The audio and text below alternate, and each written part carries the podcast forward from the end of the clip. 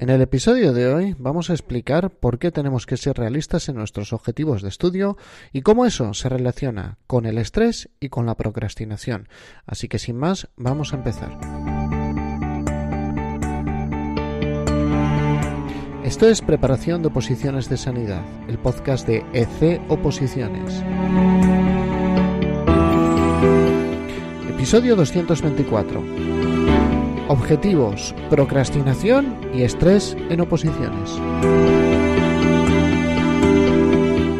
Muy buenos días a todos, bienvenidos un día más, un episodio más a preparación de oposiciones de sanidad, el podcast donde vais a encontrar consejos de estudio, técnicas de organización personal o mm, sesudas reflexiones acerca de la relación que tienen los objetivos inadecuados con la procrastinación y el estrés.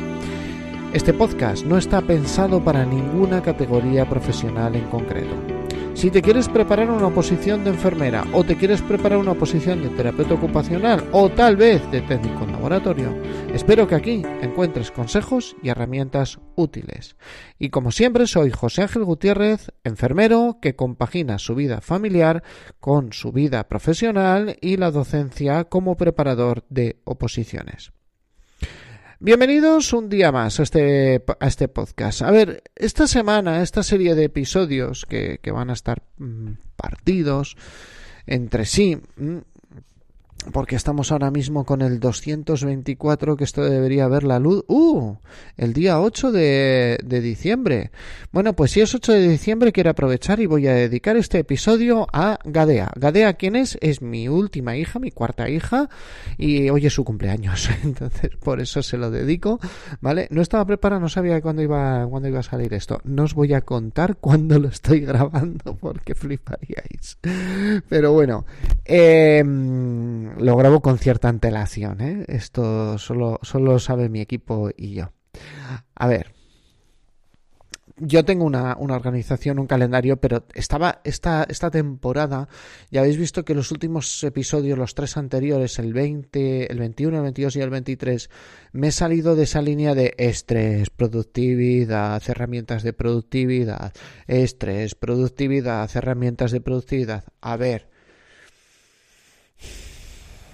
que todo esto tiene su sentido y obedece a, una necesidad que he visto yo a lo largo del principio de este año, del primer semestre. Pero me apetecía un poco salir del tema y hablar de, otras cosas que tenía yo pendientes, porque hasta a mí se me estaba haciendo monotemático. Pero inevitablemente tenemos que hablar, hemos hablado hace poco de cómo marcarnos objetivos, inevitablemente hay que hablar y hay que hacer un poco reflexión de la importancia que tienen estos objetivos en nuestra vida y la importancia que tienen estos objetivos en cómo prepararnos nuestra, nuestra oposición. Lo que me gustaría es dibujar en vuestra mente con mis palabras una trayectoria o lo que suele ser una trayectoria bastante frecuente. Vamos a imaginar un objetivo. Eh, siempre me gusta poner objetivos que no sean la oposición por mm, hacer este podcast un poco más llevadero, pero vamos a poner un objetivo también amplio, ambicioso, como puede ser el de escribir una novela. Podéis sustituir en cualquier momento escribir una novela por preparar una oposición. Mola mucho escribir una novela, al igual que mola mucho sacar plaza, ¿verdad? Mola mucho el que nos salgan las cosas bien. Imaginaros esa persona que se llama Pepe Escritor, ¿no? Y no es Pepe Opositor, sino Pepe Escritor, de apellido Escritor. Perdón. Y Pepe tiene un contrato con una editorial, lo cual es bastante bueno. Es un proyecto muy chulo, muy, muy chulo. El objetivo, escribir una novela. ¿Qué narices de novela? Un bestseller. Al igual que el objetivo de Pepe puede ser estudiar una oposición. ¿Qué narices? Quedar el número uno. ¿Mm? Eso es lo que tiene ser un autor de novelas de éxito o ser un opositor de éxito. A ver, al principio, si el objetivo es escribir una novela o estudiar una oposición, no te pones porque el proyecto es tan grande que te parece a veces poco el, el ponerte una hora, ponerte 15 minutos. ¿Cómo voy a poner 15 minutos? Hombre, la gente va a pensar que estoy de cachondeo. Ya hablamos también de esa mentalidad de opositores en la cual si no te estabas sacrificando, fustigando y estudiando de rodillas sobre cristales rotos, ¿eh? pues como que no estabas haciendo nada y que parece que hay una competición, ah, pues yo he estudiado seis horas, pues yo he estudiado siete, pues yo he estudiado ocho, pues yo el otro día me pasé tres semanas sin dormir seguidas por estudiar. Algunos os, estaréis sonriendo porque conoceréis gente así y otros os estaréis medio sonriendo porque en algún momento lo habréis hecho. No tengo ningún ánimo de denunciar a nadie. Aquí el ánimo es ayudar. ¿eh? Se abandona. El objetivo no se persigue adecuadamente porque al ser muy grande dices, bueno, pues, ¿cómo me voy a poner 10 minutos? De hecho, muchas veces cuando tú en un proyecto muy grande le dices a alguien ponte 10 minutos, cuesta. Aquí es donde entra la ayuda externa.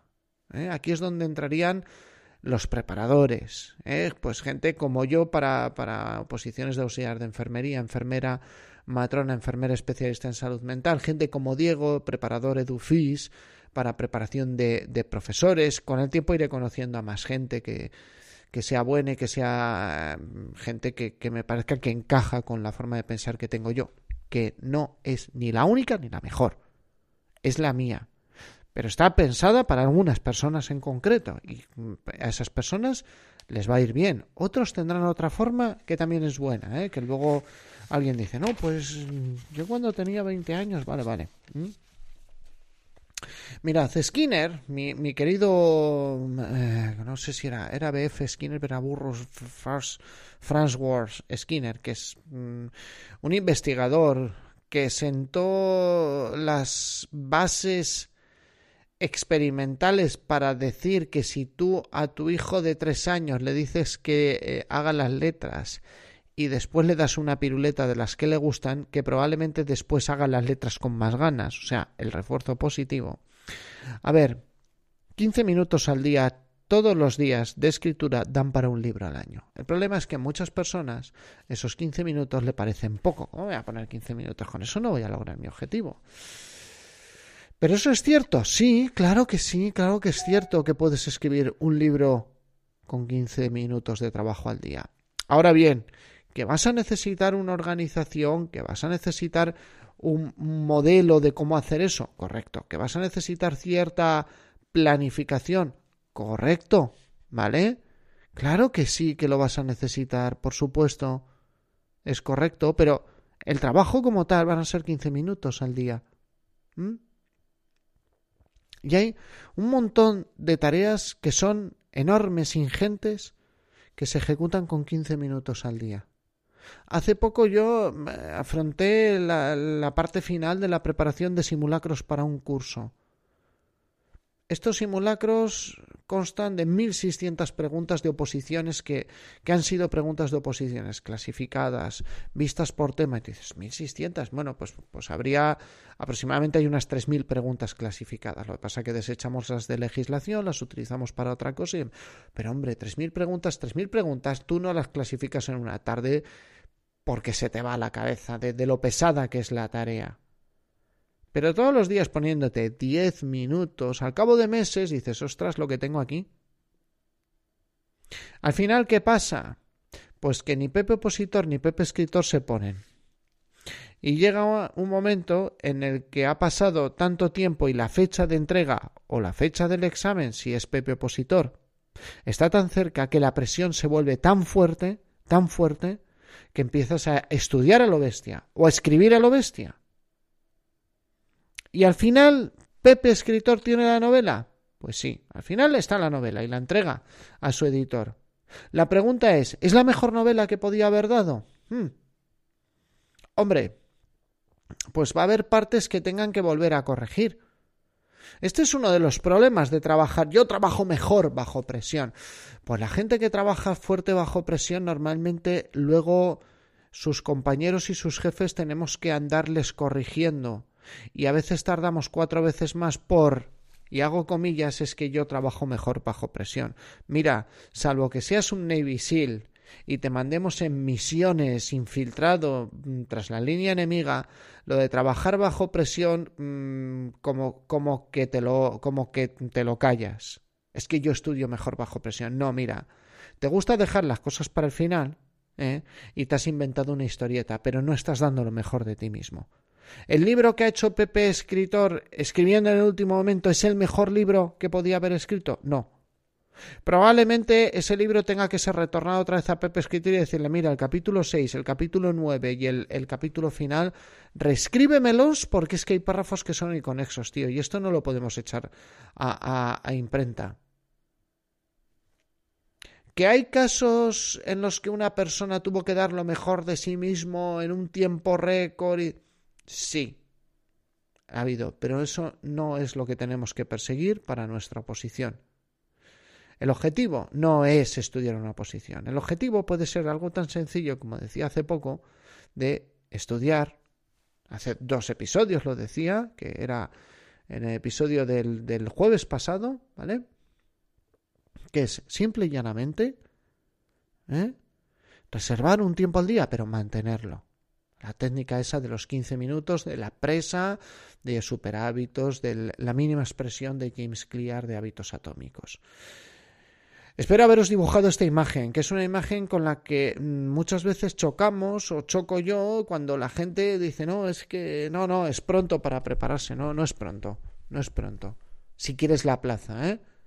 Ahora, si lo que quieres es otra cosa, no lo sé, pero si quieres la plaza, nunca es pronto para empezar y no se trata de hacer ocho horas al día, que siempre parece que es mejor, pero no, se trata de ir haciendo durante mucho tiempo algo todos los días y hasta que puedas tres horas tienes que poder 20 minutos. Gracias por vuestra atención y como siempre, si os ha parecido este podcast, este episodio útil, por favor, valoración de 5 estrellas en Apple Podcast, me gusta iVoox, en Spotify, lo que sea, en Amazon Podcast y nos escuchamos en el siguiente episodio y ya sabéis, si necesitáis algo de mí, joseangel.com ahí me encontráis. Nos escuchamos mañana en el siguiente episodio. Muchas gracias por estar ahí.